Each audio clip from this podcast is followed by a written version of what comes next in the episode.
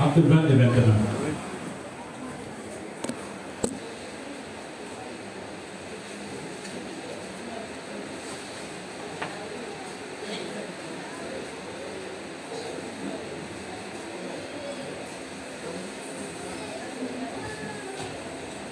Vingt et 21.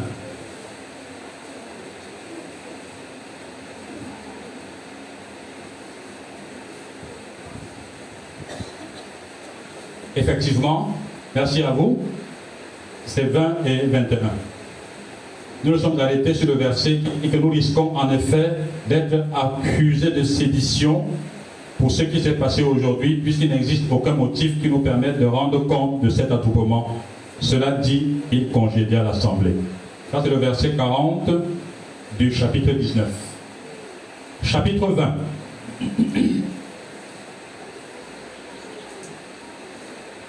Lorsque le tumulte eut cessé, Paul fit venir les disciples et après les avoir exhortés, prit congé d'eux et partit pour aller en Macédoine. Il traversa ce territoire en adressant aux gens de nombreuses exhortations, puis il se rendit en Grèce. Il y fit un séjour de trois mois et, il était sur le point de faire voile vers la Syrie, mais à la suite d'un complot des Juifs contre lui, il prit la décision de retourner par la Macédoine. Il avait pour l'accompagner, Sopater, fils de Pyrrhus, de Béré, Aristarque et Secondus, de Thessalonique, Gaius de Derbe, Timothée ainsi que Tichit et Trophime, originaire d'Asie. Ceux-ci prirent les devants et nous attendirent à Troas. Pour nous, après les jours des pains sans levain, nous nous sommes embarqués à Philippe et au bout de cinq jours, nous les avons rejoints à Troyes où nous avons passé sept jours.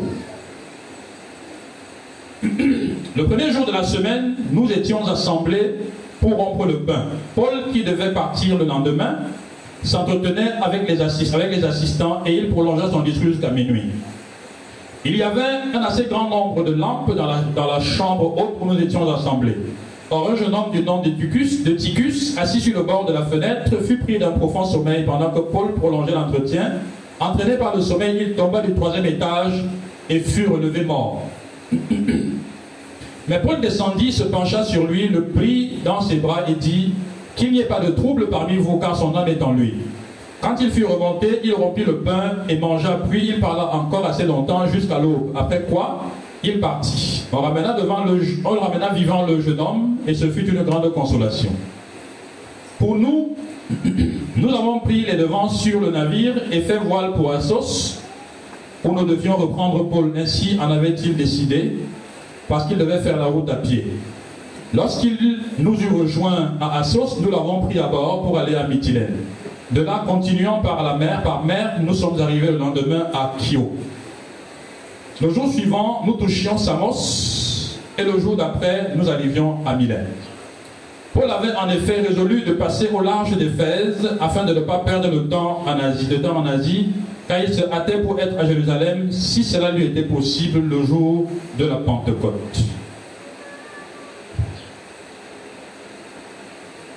Cependant, de Milet, Paul envoya chercher à Éphèse les anciens de l'Église. Lorsqu'ils furent arrivés auprès de lui, il leur dit, Vous savez comment je me suis tout le temps conduit avec vous depuis le premier jour où j'ai mis le pied en Asie.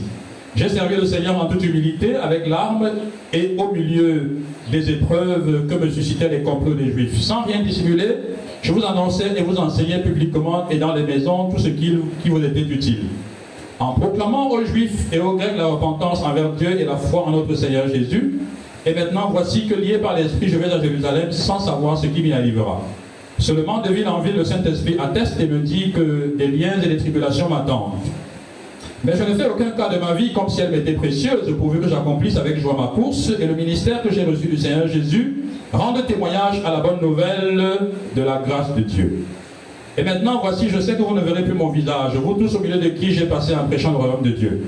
C'est pourquoi, aujourd'hui, je suis pur du sang de vous tous, car sans rien dissimuler, je vous ai annoncé tout le dessein de Dieu. Prenez donc garde à vous-même et à tout le troupeau au sein duquel le Saint-Esprit vous a établi évêque pour faire paître l'église de Dieu qu'il s'est acquise par son propre sang.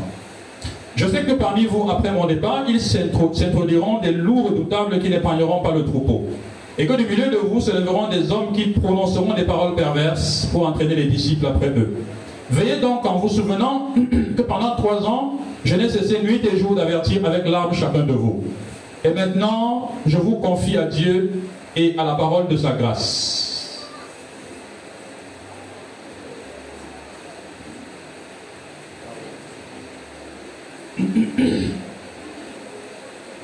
Et à la parole de sa grâce qui a la puissance d'édifier et de donner l'héritage parmi tous ceux qui sont sanctifiés? Je n'ai désiré ni l'argent, ni l'or, ni les vêtements de personne. Vous savez vous-même que ces mains ont pourvu à mes besoins et à ceux de mes compagnons. En tout, je vous ai montré qu'il faut travailler ainsi pour venir en aide aux, faibles et se rappeler des paroles, des paroles du Seigneur Jésus qui a dit lui-même, il y a plus de bonheur à donner qu'à recevoir. Cela dit, il s'est mis à genoux pour prier avec eux tous. Tous, avec de grandes lamentations, se jetaient au cou et l'embrassaient. Ils étaient surtout affligés parce qu'il avait dit qu'il n'allait revoir son visage. Puis ils l'accompagnèrent jusqu'au navire. Chapitre 21. Après nous être séparés d'eux, nous avons fait voile pour aller directement à Kos, puis le lendemain à Rhodes et de là à Patara.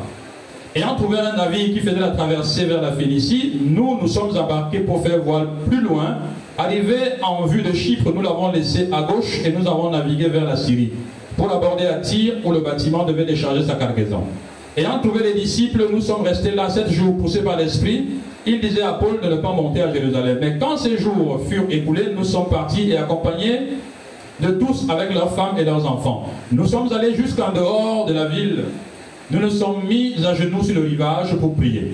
Puis, après avoir pris congé les uns des autres, nous nous sommes embarqués sur le navire. Quant à eux, ils retournèrent chez eux. Achevant notre navigation, nous sommes allés de Tyr à, Ptolémaïs, où nous avons salué les frères et passé un jour chez eux. Parti le lendemain, nous sommes arrivés à Césarée, étant entrés dans la maison de Philippe, l'évangéliste, qui était l'un des sept. Nous avons demeuré chez lui. Il, il avait quatre filles vierges qui prophétisaient. Comme nous étions là depuis quelques jours, un prophète du nom d'Agabus descendit de la Judée et vint chez nous. Il prit la ceinture de Paul, se lia les pieds et les mains et dit Voici ce que déclare le Saint-Esprit. L'homme à qui cette ceinture appartient, les Juifs le liront de cette manière à Jérusalem et le livreront entre les mains des païens. Après avoir entendu cela, nous et ceux de l'endroit, nous avons supplié Paul de ne pas monter à Jérusalem. Alors Paul répondit, qu'avez-vous à pleurer et à me briser le cœur? Car moi je suis prêt non seulement à être lié, mais encore à mourir à Jérusalem pour le nom de Jésus, du Seigneur Jésus. Comme il ne se laissait pas persuader, nous n'avons plus insisté et nous avons dit, que la volonté du Seigneur se fasse. Après ces jours-là, nous avons fait nos préparatifs et nous sommes montés à Jérusalem. Quelques disciples vinrent aussi avec nous de Césarée et nous conduisirent chez un certain Nasson, de Chypre, disciples déjà anciens chez qui nous devions loger. À notre arrivée à Jérusalem, les frères nous reçurent avec joie. Le lendemain, Paul se rendit avec nous chez Jacques et tous les anciens y vinrent aussi. Après les avoir salués, ils se mirent à raconter en détail ce que Dieu avait fait au milieu des païens par son ministère. En l'écoutant, ils glorifiaient Dieu, puis ils lui dirent, tu vois frère, combien de dizaines de milliers de juifs ont cru et tous sont zélés pour la foi. Or, on leur a fait croire que tu enseignes à tous les juifs qui sont parmi les païens à se détourner de Moïse en leur disant de ne pas circoncire leurs enfants et de ne pas suivre les coutumes. Qu'en est-il donc Certainement, la multitude se, rassemble, se rassemblera, car on, se rassemblera, car on que tu es venu. C'est pourquoi fais ce que nous te disons. Il y a parmi nos quatre hommes qui ont fait un vœu. Prends-les, purifie-toi avec eux et change-toi de la dépense pour qu'ils se rasent la tête. Alors tous sauront qu'il n'y a rien de vrai dans ce qu'on leur a fait croire. Sur ton compte, mais que toi aussi tu te conduis en observateur de la loi. Quant aux païens qui ont cru, nous avons jugé bon de leur prescrire qu'ils se gardent des viandes sacrifiées aux idoles, du sang des animaux étouffés et de l'inconduite. Le lendemain, Paul prit ces hommes, se purifia avec eux et entra dans le temple.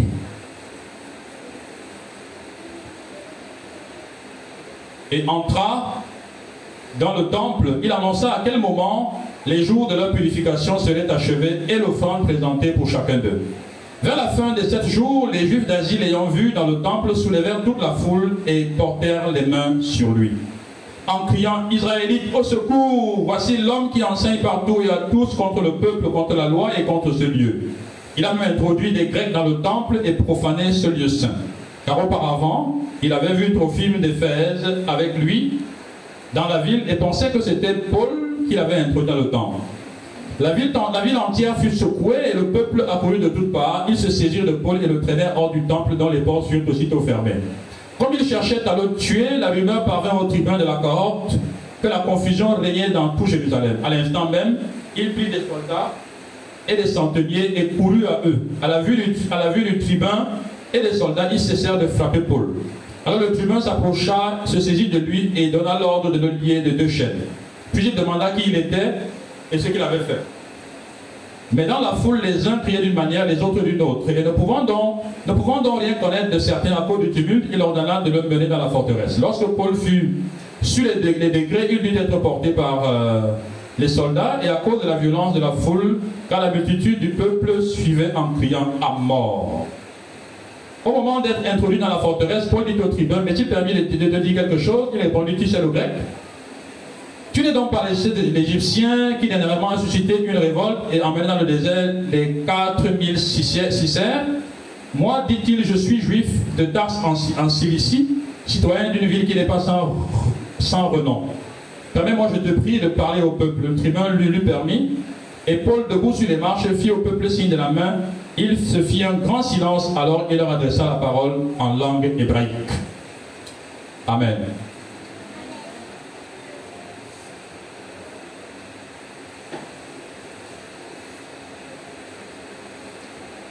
Bien-aimé, voyez que Paul euh, est un gros encouragement pour nous. Et très gros même d'ailleurs. Il y a quelqu'un qui dit que non? Quand la personne pense à la chicote de lapidation, il n'est pas un encouragement pour nous. Mais vous voyez le verset 37 du chapitre 22. Est-ce que c'est 37 du chapitre 21, pardon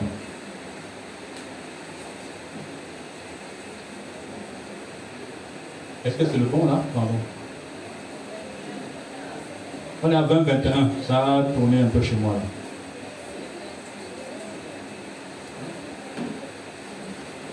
Voilà. Le verset 37 du chapitre 21, le tribun demande à Paul, tu sais le grec? Et au chapitre 40, au verset 40, il leur adressa la parole en langue hébraïque. Paul parlait couramment l'hébreu et le grec. Place à vous.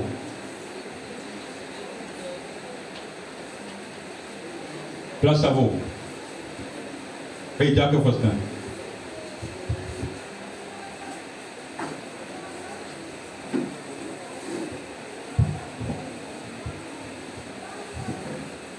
Euh, j'ai une question sur le comportement de l'apôtre Paul à l'égard de l'avertissement qui lui est donné.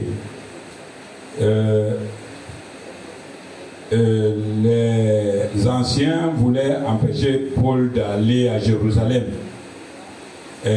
Agabus également a prophétisé qu'il lui, qu'il lui arrivera du malheur.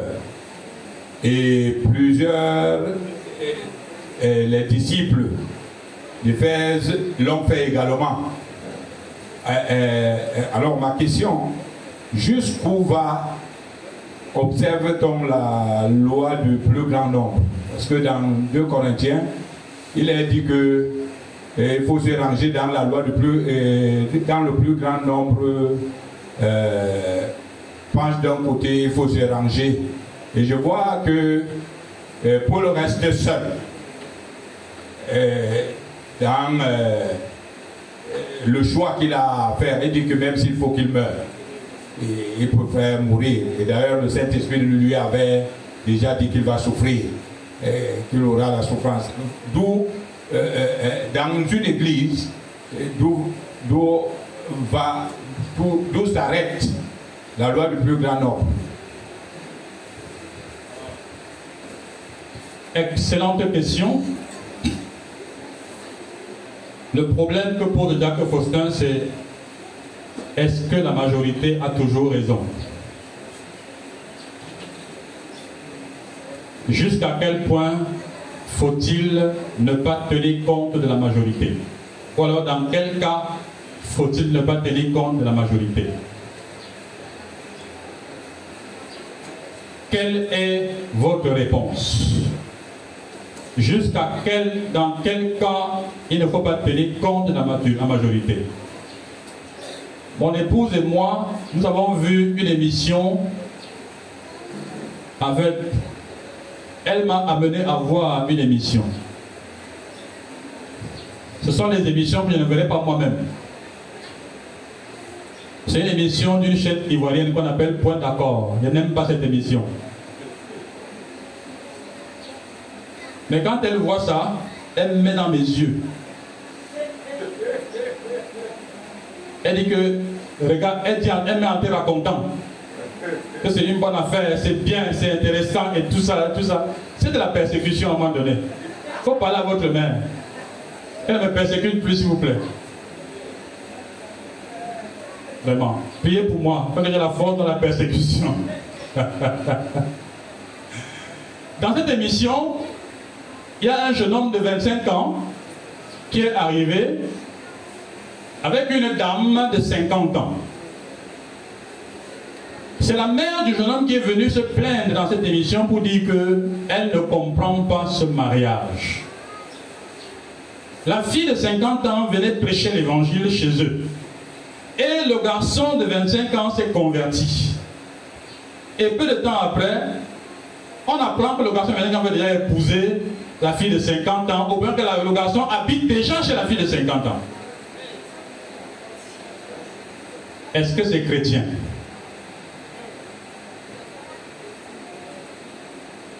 Quand on pose la question à la fille de 50 ans, elle dit qu'elle elle, s'est gardée vierge, pure. Elle n'a jamais connu d'homme.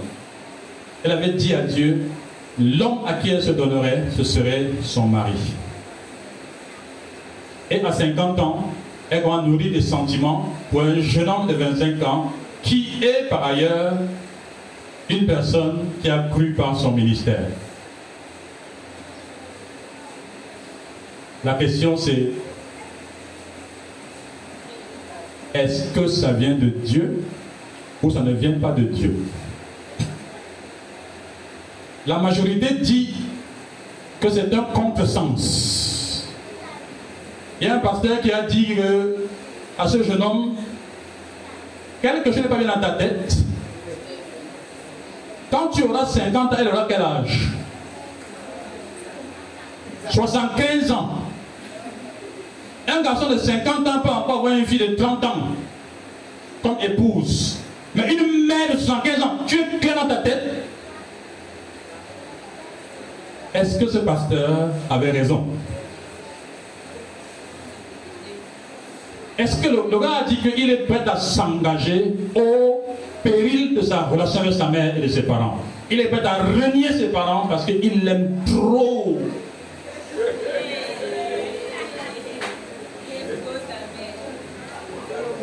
Il l'aime tellement qu'il est prêt à renier sa mère. Il a renié maintenant pour lui avoir sa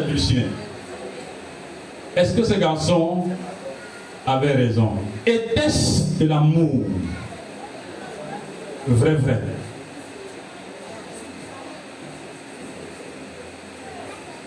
Dans cette situation, la majorité dit ce n'est pas possible. Et si c'était un cadeau de Dieu pour cette fille qui s'est présentée pendant 50 ans? Et s'il ne reste qu'à cette femme 10 ans de vie et que Dieu lui donne ce garçon pour qu'il fasse, elle lui fasse 10 ans de vie, et puis elle décède, il se remarie maintenant proprement à 35 ans. Est-ce qu'un tel scénario n'est pas possible? Sauf que 25 ans d'écart, c'est quand même beaucoup. Jusqu'à quel point il ne faut pas tenir compte de la majorité? Cet exemple illustre bien la question que pose le diable Faustin.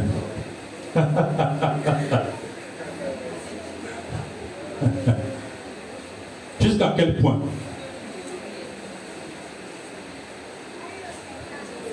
Alors, dans ces circonstances, pour le cas de cette femme, nous avons eu un débat théologique. Parce que quand on a fini de voir on avait deux églises différentes. Il fallait qu'on fasse un débat théologique. Ma position, c'était que rien n'est impossible. Sauf que rien n'est impossible dans la mesure où les règles sont respectées.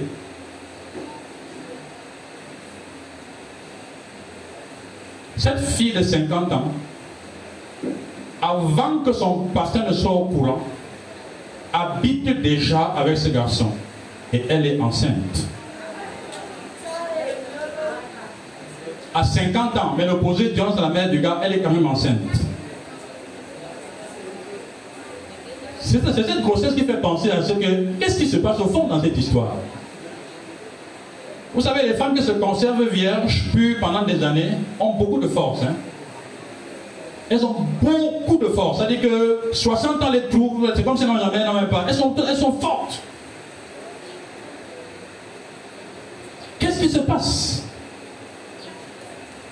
Et c'est à cause de ça que j'estime que on ne peut pas vraiment donner caution à ça. Et là, les gens dans le parti politique de ma femme, dans son église. Donc, jusqu'à quel point il ne faut pas tenir compte de la majorité dans la mesure où nous voulons exclusivement faire ce que Dieu veut et lorsqu'on en est certain.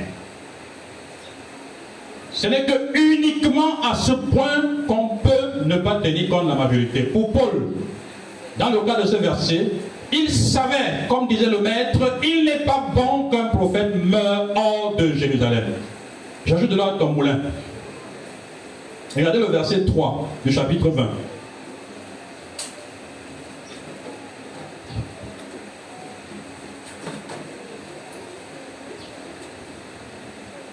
Chapitre 20. Bon, laissez le, verset 3, pardon. Prenez le verset 6, euh, pardon.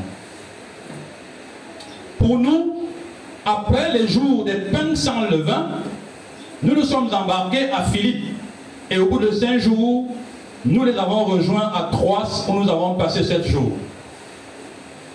Il s'agit de quelle fête là, s'il vous plaît? La fête des pains sans levain. Ce n'est pas la Pâque. La Pâque, c'était un jour, le 14e ou le 15e. C'était entre les deux soirs. Mais les jours d'avant, les deux semaines d'avant, c'était les pains sans levain, qui débouchait sur la fête du pain sans levain. Ça, c'est le verset 6. Regardez le verset 16 du chapitre 20 toujours. Paul avait en effet résolu de passer au large d'Éphèse afin de ne pas perdre le temps en Asie, perdre de temps en Asie, car il se hâtait pour être à Jérusalem, si cela lui était possible, le jour de la Pentecôte. C'est quoi ce jour de la Pentecôte, s'il vous plaît? Est-ce que c'est le jour de la descente du Saint-Esprit? C'est le jour de la célébration d'une fête juive, exactement comme la fête des pains sans levain. Euh, s'il vous plaît, qui Paul C'est un juif. Est-ce qu'il est dans le judaïsme? Il me semble qu'il est chrétien, né de nouveau. Mais il observe la fête des pains et la fête de la Pentecôte. Verset 31.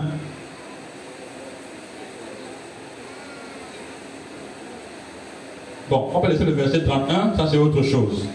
Mais les deux versets-là interpellent quand même.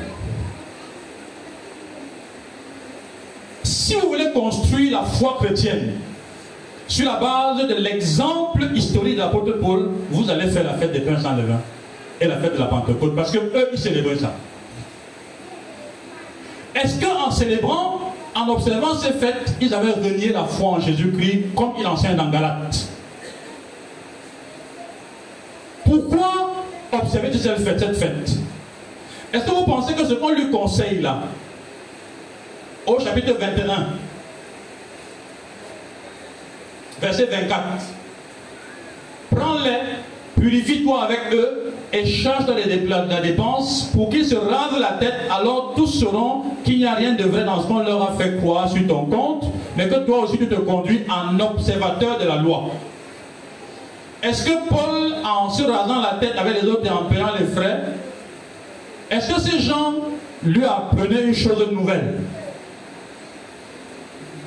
Parce qu'il me semble que l'observation des pains sans levain, l'observation de la Pentecôte, relevait toujours du comportement de Paul qui se conduit en observateur de la loi, parce que son but, dit-il plus tard, avec les gens qui sont sous la loi, j'ai été sous la loi.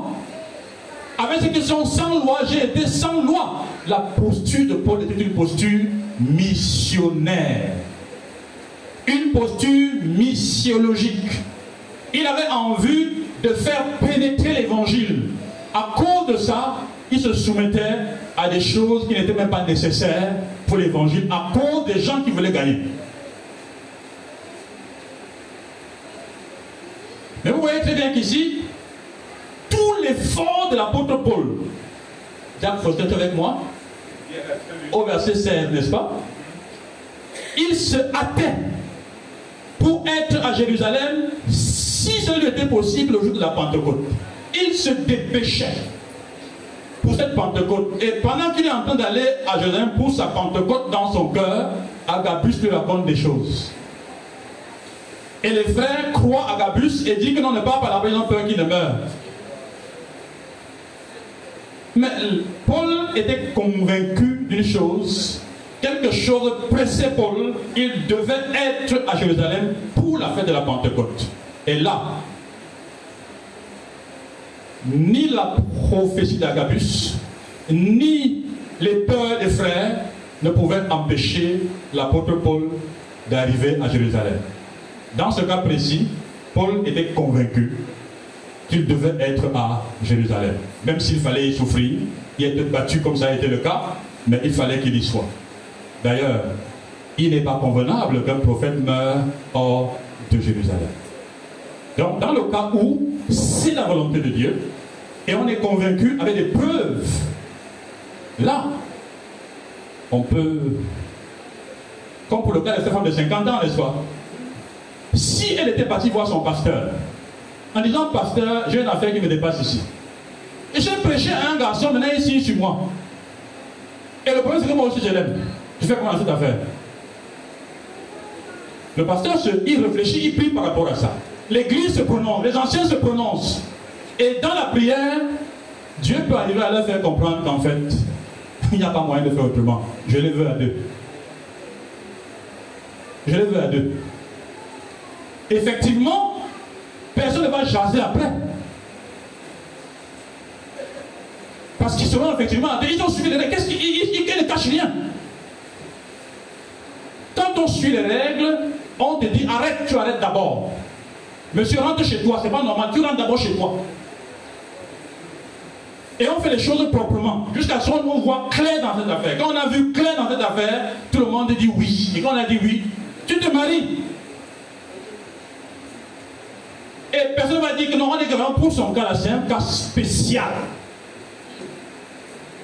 Et si 20 ans après, le garçon a 45 ans, elle a déjà des enfants avec ce monsieur qui ont 20 ans, elle décède, à 45 ans, elle se remarie. Tout le monde dit que papa, on a encore vu Dieu ici. Cette affaire nous a dépassé. Cette affaire est plus forte que nous. Parce que ce n'est pas toujours une affaire de règles. Ce n'est pas qu'une affaire de convenance. Et les gens qui s'adossent sur les convenances sont idolâtres. Et parfois aussi, je dois vous avouer que beaucoup d'enfants de Dieu ne font pas confiance à la direction de l'esprit quand ils veulent faire leurs choses. Font pas confiance. Ok.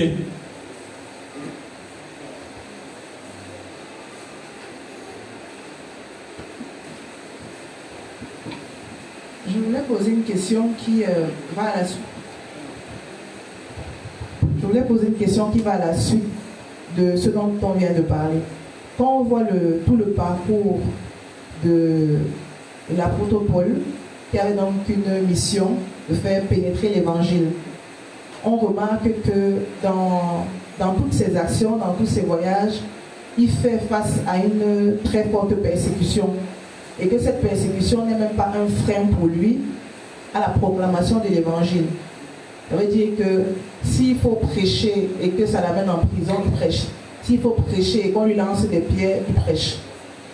Est-ce que on, sait très bien qu'aujourd'hui, même quand nous on prêche l'évangile, on s'impose quand même certaines limites par rapport aux personnes avec qui on interagit, par rapport même à la tournure que la discussion peut prendre quand on est en train de prêcher l'évangile. Donc, comment est-ce que euh, ça s'applique à nous?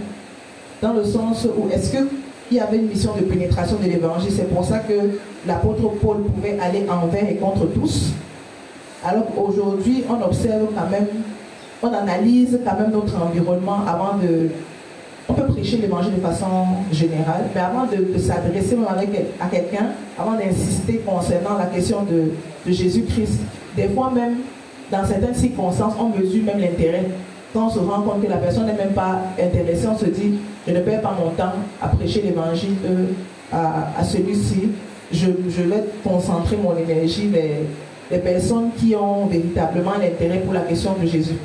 Alors que quand on, voit le parcours de l'apôtre Paul, ça n'a rien à voir. Ça veut dire qu'il prêchait l'évangile. Tant et contre, tant que ça plaise, que ça ne plaise pas, que sa vie soit en danger, que sa vie ne soit pas en danger. Euh, la question c'est comment ça s'applique à nous? Parce que Paul prêchait dans un contexte d'implantation. Je vais vous poser des questions simples. Je prends le frère Roderick. Euh, est-ce que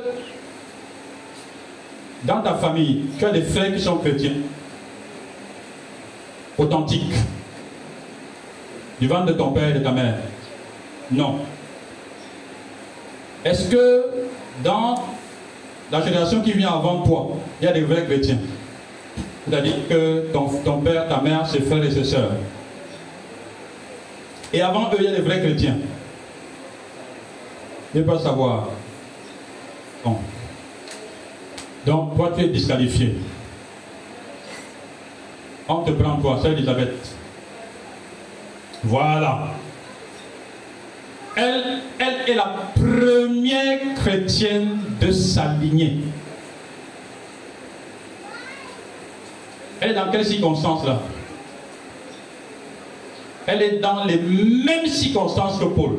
Elle est dans le cadre d'un travail pionnier. Souvenez-vous que l'évangile L'autre des missions de Actes, c'est que tu seras témoin à Jérusalem, en Judée, dans la Samarie, et jusqu'au... Ça commence chez toi, et puis dans ta région. Ça touche une région qui est proche de toi, un peu hostile, mais qui est proche de toi, et puis ça dépasse. Donc elle est devenue enfant de Dieu, première dans sa lignée. Les premiers qui doivent écouter sont les gens qui sont autour d'elle. Ce qui est certain, c'est que pour qu'elle s'implante, elle va prêcher à temps et à contre-temps. Elle va imposer son Jésus matin, midi, soir dans sa famille. C'est-à-dire qu'elle ne peut pas faire autrement. Ou Christ est là, ou il n'est pas là. Parce que partout où tu passes, tu vas lire ta Bible. Partout où tu passes, tu vas témoigner. Tu vas chanter un cantique tu es obligé et ça va gêner tout le monde. Tu es dans un contexte de vive hostilité et ça ne peut que se faire comme ça. Par contre, Victoire est devenue enfant de Dieu aujourd'hui à la suite de sa mère. Elle n'a pas les mêmes problèmes. On a déjà accepté Christ dans sa famille et sa mère a payé le prix. On ne peut plus l'insulter comme on a insulté sa mère encore moins Emmanuel, elle peut parler de Jésus librement. Sans aucun. Elle n'a pas de frein. Et puis, les ressources dont elle dispose aujourd'hui ne sont pas les mêmes que la mère avait avant. Et vous voyez même qu'en même temps, les expériences que sa mère a fait avant ne sont pas les mêmes qu'elle feront, étant donné que ce n'est plus nécessaire. Ça s'applique à nous, tu es avec moi. Ça s'applique à nous de cette manière. Mais il faut dire que pour ce qui nous concerne, quand on dit que nous sommes des pêcheurs d'hommes, l'image tient. Et je crois que nous faisons peut-être mal la pêche. Nous sommes peut-être des mauvais pêcheurs. Cela est peut-être nécessaire qu'on refasse un travail sur l'évaluation personnelle. Parce que la procédure n'est pas bien suivie et c'est quelque chose qui, a, qui, est sur nous comme euh, l'eau sur les, plumes du canard. Quand on dit que vous êtes un pêcheur, la pêche se fait vraiment comme la pêche. Tu as essayé de donner quelques éléments là. Vous avez la ligne, vous avez la meçon et vous avez le crochet et le flotteur. Vous mettez la part sur la meçon, vous jetez la ligne, vous attendez que le flotteur vous indique ce qui se passe. Le flotteur, c'est l'intérêt. La meçon ou la part, c'est n'importe quoi. Un traité. Quand vous avez ciblé quelqu'un en famille ou dans l'entreprise et que vous voulez prêcher l'évangile, écrivez son nom quelque part, mettez sur sa tête 20 heures de prière d'abord. Regardez la personne, priez pour cette personne. Donnez, à cette personne 25 jours de prière chaque jour, 10, minutes. Je prie pour Esomba, 10 minutes par jour pendant 25 jours. Après les 25 jours, je m'avais lui dit bonjour Esomba, comment ça va? Tu peux dire ça s'il te plaît? Je sais pas, ça peut aider. Il prend le traité. Tu vois si le flotteur marche. Il peut dire Ah, merci beaucoup, Malise, merci beaucoup. Il prend. Ta ligne est là, tu attends. Quand il revient, il dit que j'ai lu, Non, non, ça a pris. Tente de le prendre là. Il y a l'intérêt, il commence à donner ça, tente de le prendre. Et là, quand il commence à donner comme ça, tu lis avec lui, tu réponds à ses questions. Tu pas répondre à ses questions, tu le mets en contact, on répond à ses questions. Tu continues à prier pour lui, tu ajoutes un autre papier. Lis encore ça. Donne le papier. Lis l'évangile de Luc, l'évangile de Jean, tu l'amènes petit, petit, il mange, il mange, il mange, il mange, il mange, il mange. À un moment donné, son cœur est pris. Tu sens qu'il commence à être troublé pour ses péchés. Qu'est-ce qu'il faut, il faire quoi? Tu tires le poisson. Tu le tires, il sort. C'est un travail. On dit que celui qui gagne des âmes est un héros, est un, vaillant guerrier. Ce n'est pas un travail Bonjour, comment ça va Je dis moi pour tes péchés. Faut le combattant. Tu dis que tu as travaillé, tu as travaillé quoi? Pour gagner ton propre argent, tu fais comme ça? Tu fais des plans, tu fais des projets, tu t'arranges, tu prépares et tu frappes. Et tu gagnes ton argent pour manger chaque jour. Quand ce travail de Dieu, ça va se faire facilement Non, non. Le travail du pécheur. Tu mets les appâts, les traités, la prière, tu l'invites à des réunions, quand l'intérêt commence à manifester. Tu calcules 5 personnes comme ça sur un an, 5 dossiers. Tu attends et tu travailles dessus. Si tu captes un en un an, tu es quelqu'un. En 10 ans de foi chrétienne, tu as 10 enfants que tu as accouchés. Et rassure-toi, plus tu gagnes les enfants, mieux tu gagneras. Tu ne gagneras pas seulement un par an, tu gagneras parfois 5, 6 par an. À la mesure où tu travailles efficacement, efficacement, et Dieu permettra que tu accèdes à un niveau de service plus élevé pour gagner des bien plus gros poissons. C'est du travail. Pendant que tu travailles comme ça, Dieu te règle toi-même et t'apprend à être un vrai pécheur. En sorte qu'il te, suffit désormais d'avoir un voyage avec quelqu'un de Yaoundé à Douala, trois heures, pour enfoncer l'évangile non seulement dans sa bouche, dans sa gorge, dans son ventre, dans son œsophage. Tu mets ça à l'intérieur. Tu enfonces l'évangile correctement. Qu'est-ce qui est arrivé à, à C'était Onésime, n'est-ce pas? Il se retrouvait enchaîné, c'était Philémon. C'est Onésime. Enchaîné avec Paul. Pendant qu'il était enchaîné, il est devenu chrétien. Paul a mis les mains dans sa bouche, dans son oesophage. Donc il a envoyé ça au fond, jusqu'à ce que le cœur soit transformé. Voyez-vous Ça, c'est le travail du pécheur. Et nous sommes des pécheurs.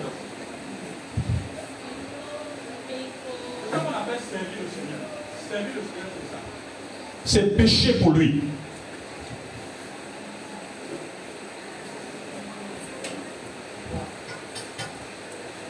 Euh, euh, ma question sur le, chapitre 20, verset 35. En particulier l'expression que l'apôtre Paul utilise, il y a plus de bonheur à donner qu'à recevoir. Euh, je crois plutôt que c'est le contraire. Quand on reçoit, on est plus réjoui que donner. Et donc, je veux un peu voir à quoi on a le bonheur à donner. Donc, je veux voir, parce qu'on ne voit pas toujours tout le monde. Parce que s'il y avait le bonheur, je crois que tout le monde donnait. Mais aujourd'hui, je vois toujours que les gens aiment recevoir. Donc, je crois que c'est là-bas qu'il y a le bonheur. Donc, je ne sais pas si je me trompe. Parce que en fait, en fait, tu ne, tu ne te, il ne s'agit pas de te tromper ou pas, tu fais un constat. Un constat, ouais. Un constat. Maintenant, comment on interprète ce constat? Ce constat-là est la question. En vérité, les personnes qui aiment recevoir sans donner sont les enfants. C'est de l'enfantillage que de toujours dire donne-moi, donne-moi, donne-moi, donne-moi.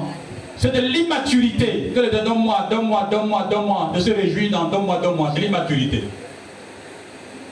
Si vous tombez sur quelqu'un qui donne, ça vous donne le goût vous-même de donner.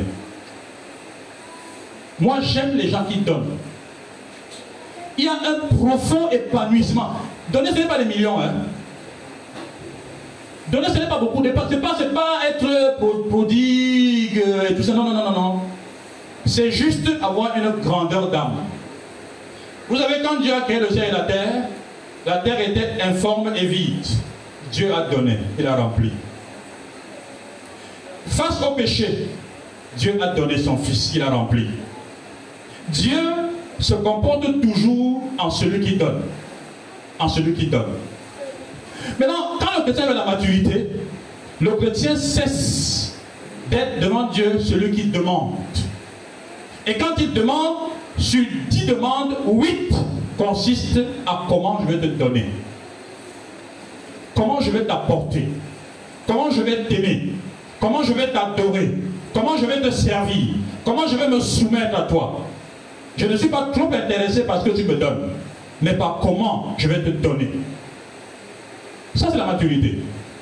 Et l'apôtre, le, le texte dit ici, il y a plus de bonheur à donner qu'à recevoir. Parce que lorsqu'on donne, on ressemble à Dieu.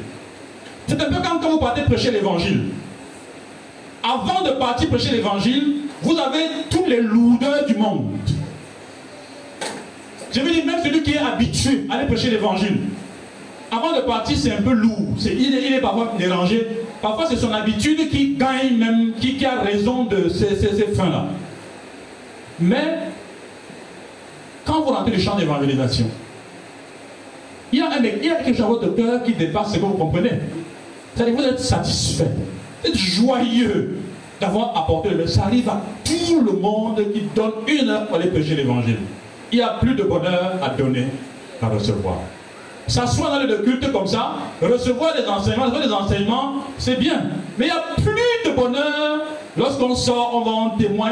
Le peu qu'on a reçu là, on partage. Il y a une joie qui vient dans le cœur. C'est pareil même pour les questions d'argent.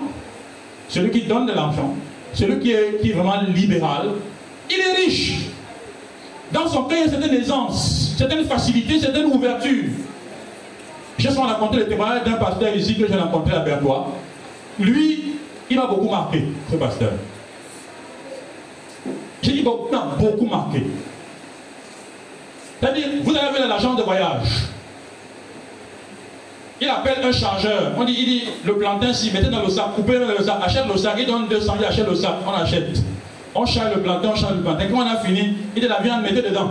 On met, on attache. On dit, euh, pasteur, c'est déjà bon, c'est déjà Il dit, c'est bon tu as, tu as fini Oui, là. Il sort mille francs, il dit, un tiens. Il donne. Vous le regardez, vous dites, mais pasteur, tu parles là partout. Il dit, non. Je suis un serviteur de Dieu.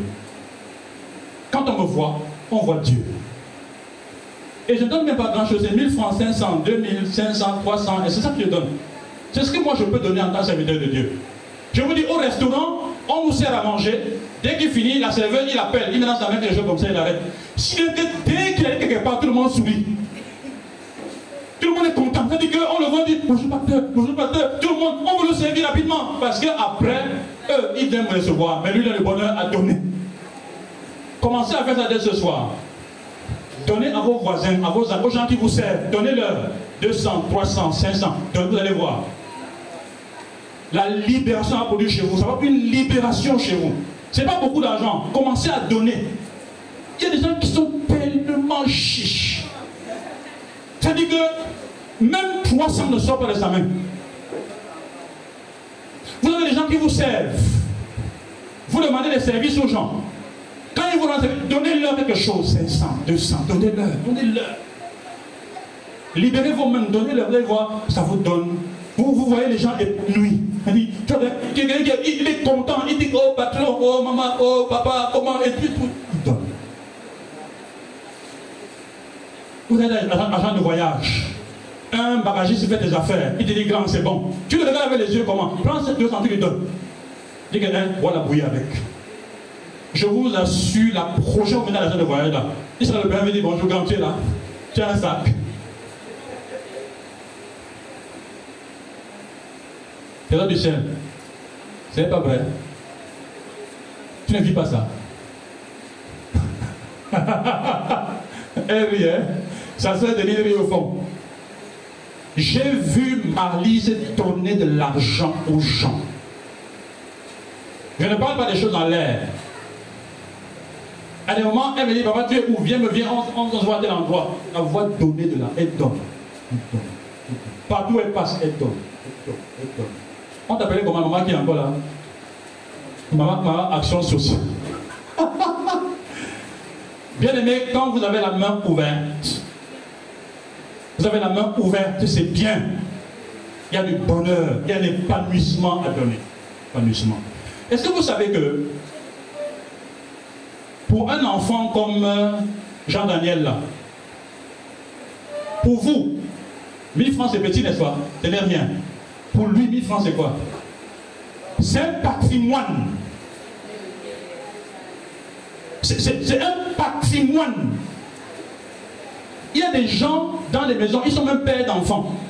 Ils n'ont pas 2000 francs par semaine. Ils ne voient pas l'argent comme ça. Si vous lui donnez 1000 francs, 1500, vous avez sauvé sa maison sur deux semaines. Ouais. Vous pensez que j'exagère Maintenant, mais la même 25 ne voit pas. Même 25, il ne voit pas, il ne voit pas 25. C'est-à-dire qu'il passe les semaines à squatcher. Il est là, il, il vit au gré de vent de la journée. Tu lui donnes 1500. Où est un enfant de Dieu qui a un salaire? Tu achètes le poisson au quartier. La femme du père, elle, est là sur le feu depuis les, toute la journée. Il y a une différence de 50, tu discutes pour 50. Tu me dois 50, donne-moi les 50, donne-moi les 50 là. Dis-lui que tu as des enfants, non? Achète des bonbons avec ça. Tu as fini avec ça. Plus nous sommes grands, moins on discute certaines choses. Il y a des personnes, quand la monnaie est en bas de 5 000, ils ne demandent pas, la monnaie. Quand en bas de 10 000, ils ne demandent pas la monnaie de 10 000. Quand tu donnes 10 000, tu as, tu as la monnaie, ils ne demandent pas ça.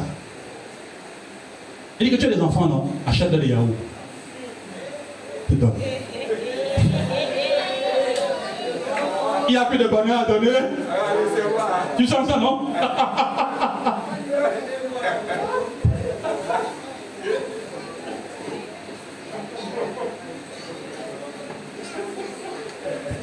Et c'est vrai, même pour tous les parents. Tu as ils ont crié. Tu es à la maison, tu n'achètes pas des grandes choses. Je vous assure, nous étions avec, on était avec toi, Christian. On était à Sodico. On s'est arrêté à, à Neptune. Neptune de, de Rail. J'ai acheté, te souviens, les, les mambos, les, les, trucs comme ça.